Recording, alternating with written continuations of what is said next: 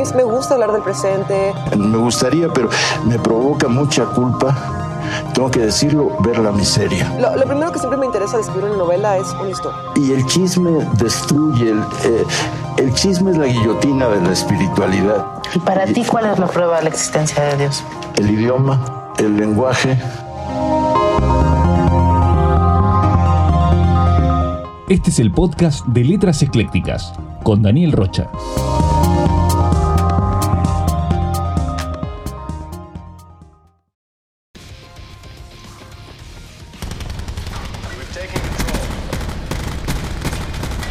sniper operator.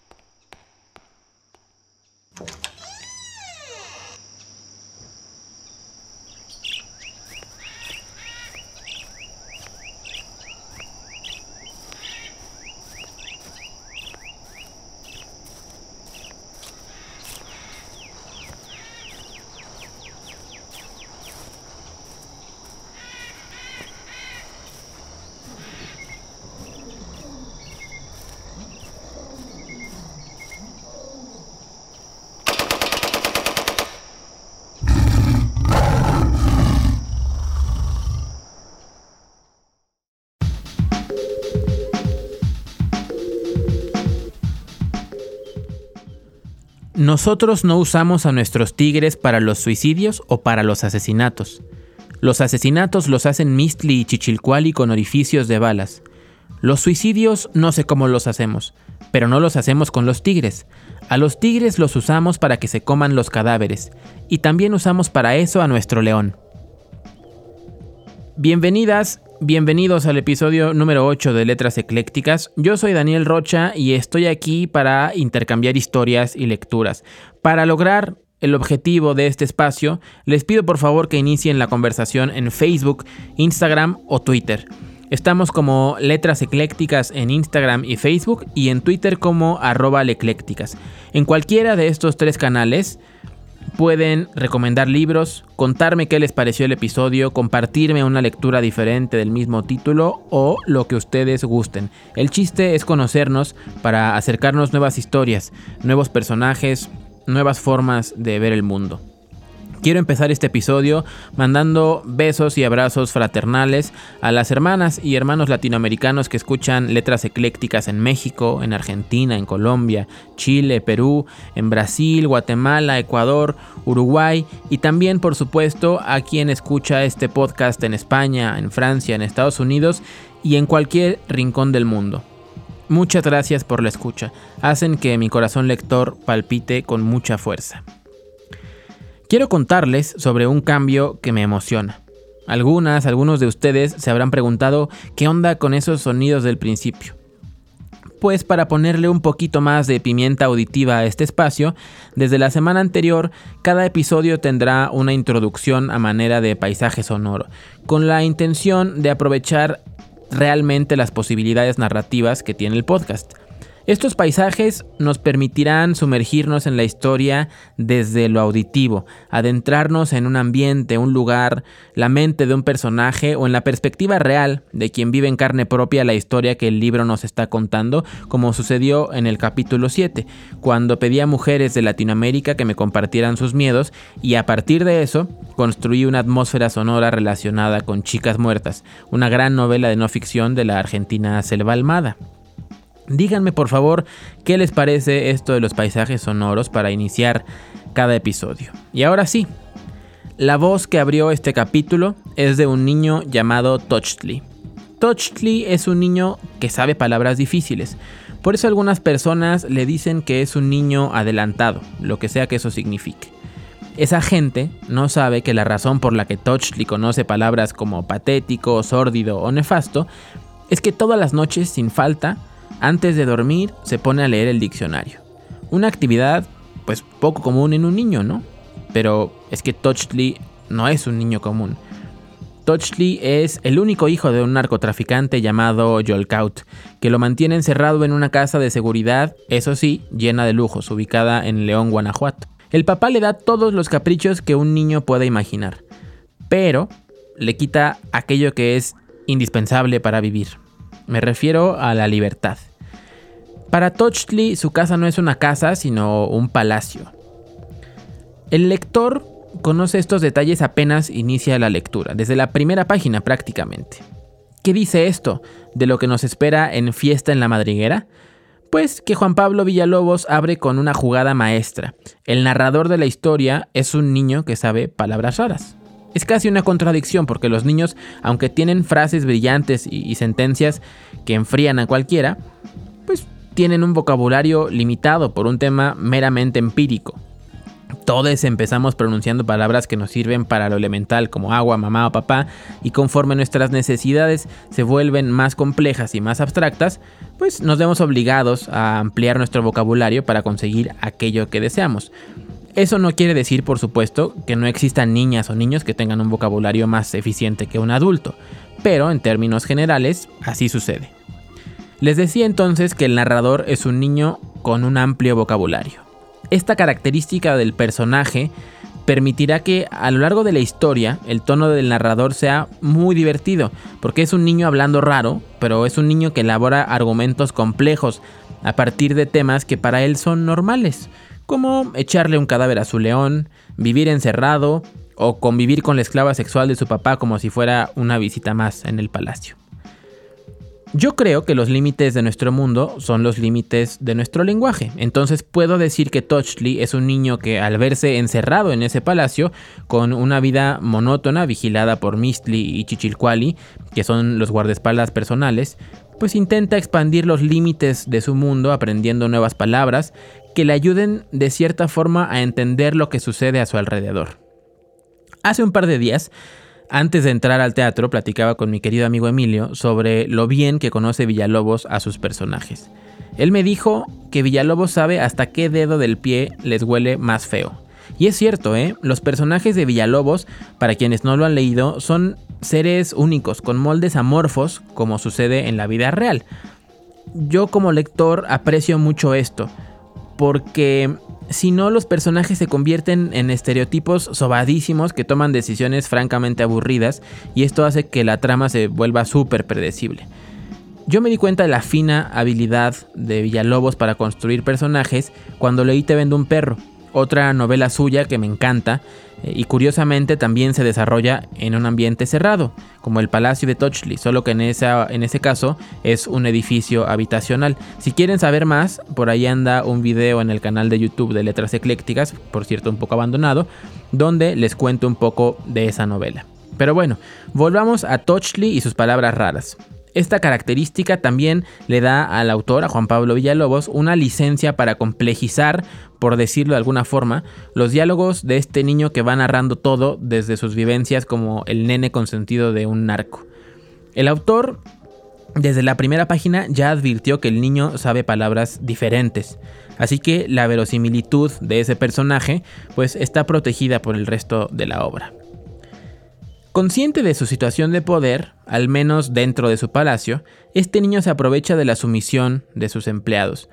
Uno de sus placeres favoritos es hacer listas de regalos para que Mistli vaya a comprarlos al exterior. Así como si tuviera un genio de la lámpara, nada más que este trae un cuerno de chivo en la espalda. Y en esta anécdota, Touchly quiere un regalo muy especial. Ya ha pedido de todo y todo se lo cumplen. Ahora quiere algo que parece más difícil de conseguir, algo que ponga en jaque las habilidades de Mistly, que es bueno para contar secretos, pero no para guardarlos. Entonces, Touchly le pide nada más y nada menos que un hipopótamo enano de Liberia, que como el nombre lo dice, pues es un hipopotamito bebé así chiquito, como estos cerditos que seguramente ubican eh, que parecen haber pasado por el rayo de querida encogía a los niños y se pusieron tan de moda hace algunos años. Ahora, atención con el deseo de este pequeño, porque el hipopótamo tamaño regular, pues es un animalote, eh, asesino, apestoso y medio violento, según los documentales del Animal Planet. Entonces, él quiere eso, pero en versión inofensiva. Lo quiere para su zoológico personal. Por supuesto, le importa a madres que esté en peligro de extinción el animal. Si quieren saber cómo se ven estos hipopótamos, googleen ahí eh, hipopótamo pigmeo. Sí están bonitos, la neta. Pero no sé si querría uno para mi palacio. Creo que preferiría una biblioteca muy grande. Digo, si ya voy a estar encerrado, pues mejor tener que leer, ¿no? Esta figura del niño consentido me remitió a un libro que leí en 2015 que se llama Pablo Escobar, mi padre. Me atrevo a suponer que la mayoría del público que esté escuchando este podcast sabe quién es Pablo Escobar el icónico narcotraficante colombiano que se caracterizaba, además de su violencia, por tener un paraíso a prueba de balas conocido como la Hacienda Nápoles, donde, entre otras excentricidades, además de una gasolinería privada, por ejemplo, también tenía un zoológico. Algo que se ha vuelto más o menos común en el estilo de vida de los narcotraficantes, porque según ellos, eh, al parecer tener un león en la casa, pues es un sinónimo de poder.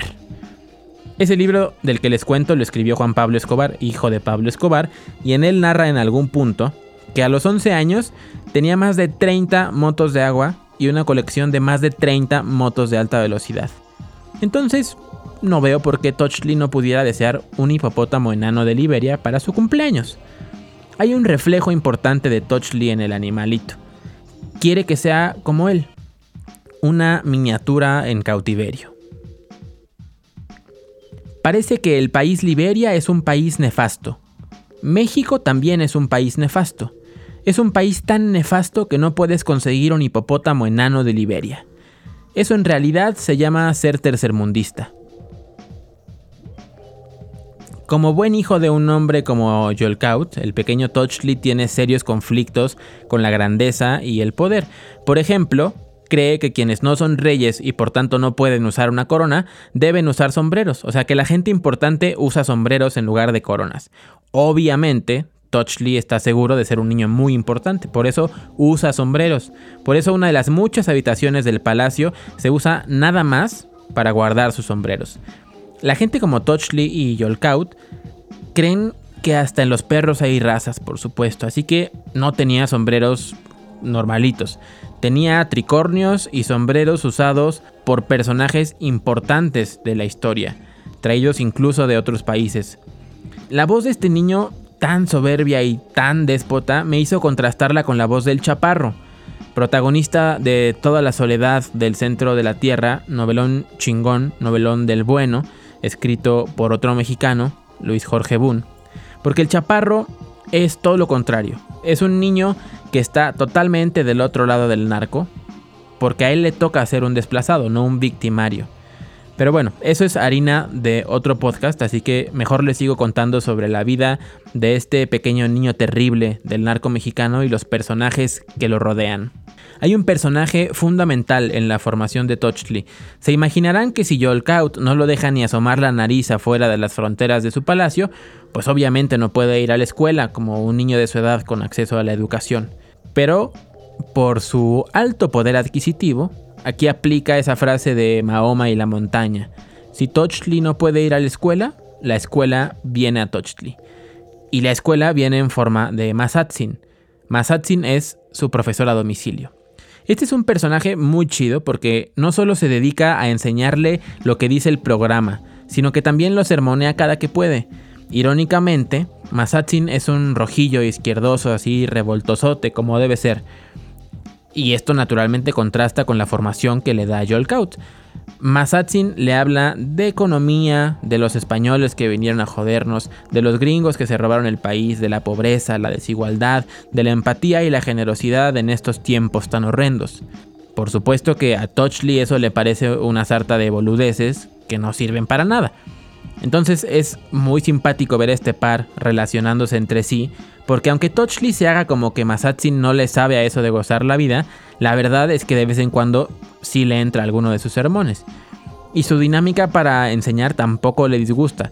De pronto es así como que muy Montessori, porque le deja hacer investigaciones libres y así. Todo lo contrario a la rigidez que impera en el palacio. Para no hacer el cuento largo, Masatsin invita a Touchley a pensar constantemente. Debo contarles que Masatsin le sabe a la pedagogía, ¿eh? porque, por ejemplo, para enseñarle anatomía a Touchley se inventó un juego oscurón, pero eficiente. Ese juego es el de vivo, cadáver o pronóstico reservado.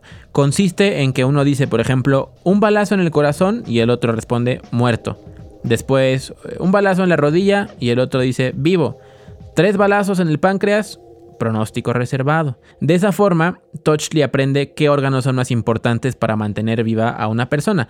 Porque eso sí, Jolkout ha protegido a Touchley del mundo exterior, pero le ha llevado un infierno a casa que hay mamita. O sea, a Touchley le ha tocado ver balaseados, tasajeados, torturados, todo eso en la comodidad de su seguro palacio. Quizá ahorita más de una persona que, escucha esto ya le surgió la pregunta de ¿y qué onda con la mamá de este chamaco, eh? Bueno, pues Touchley no tiene mamá. Y los maricas lloran cuando no tiene mamá.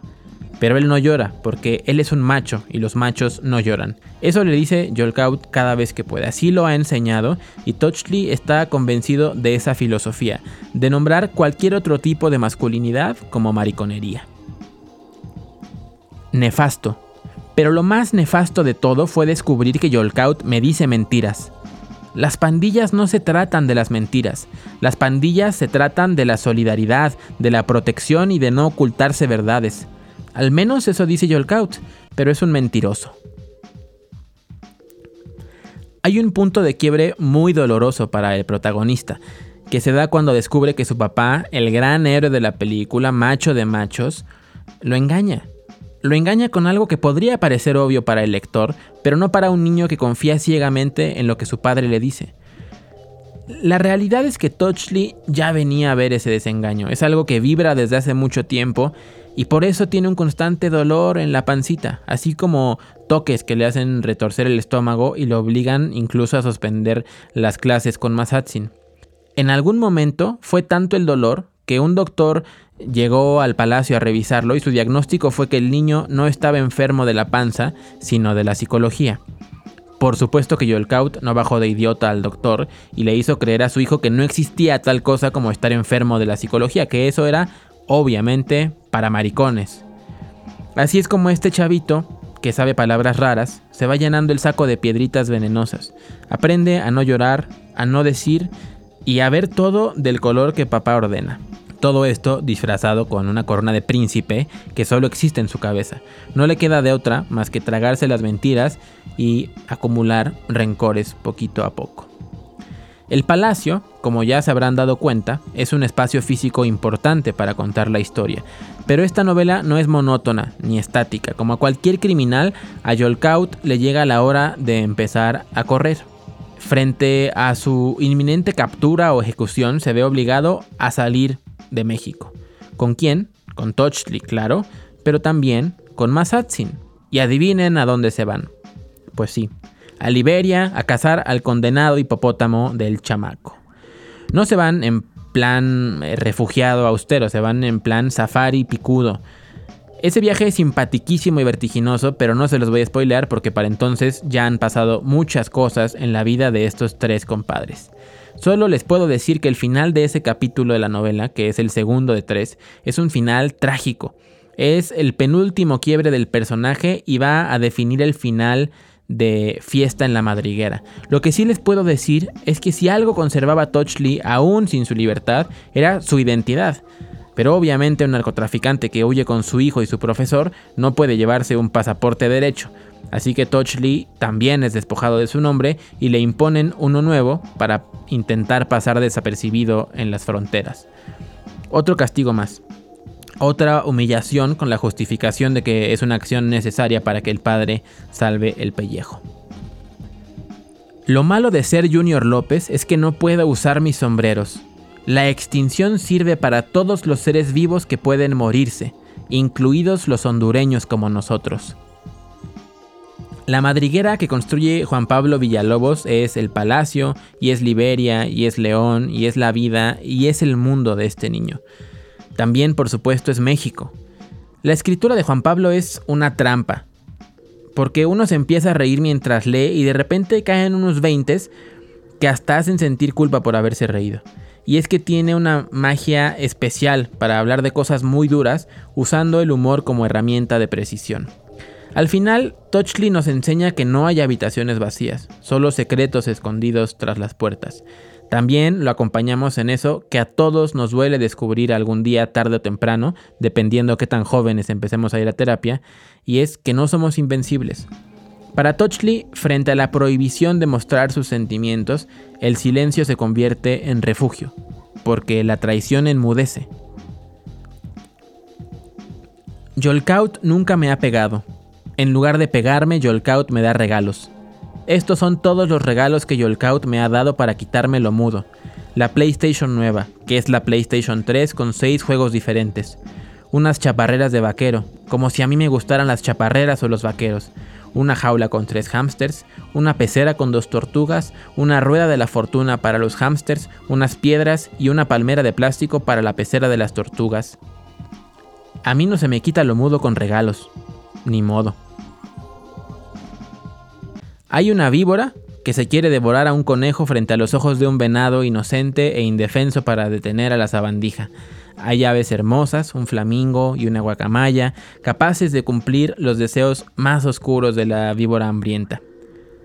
Una hormiga hace el trabajo duro y sistemático de mantener en pie los alrededores del fuerte, permanentemente vigilado por un puma y un águila roja. Mientras, la tierra proveerá alimento para todos. Porque, claro, el nombre en náhuatl de cada uno de los personajes no es coincidencia. Todos en la madriguera tienen una misión. Gracias por haber escuchado este capítulo de Letras Eclécticas. Fiesta en la Madriguera es una novela escrita por el mexicano Juan Pablo Villalobos, su primera novela, y fue publicada en 2010 por Onagrama. Aún circula en las librerías de cadena por si quieren conseguirla.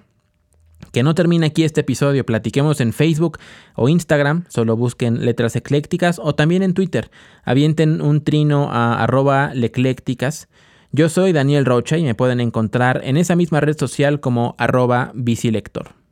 Hasta la próxima. Abrazos a la Argentina que se liberó del macrismo.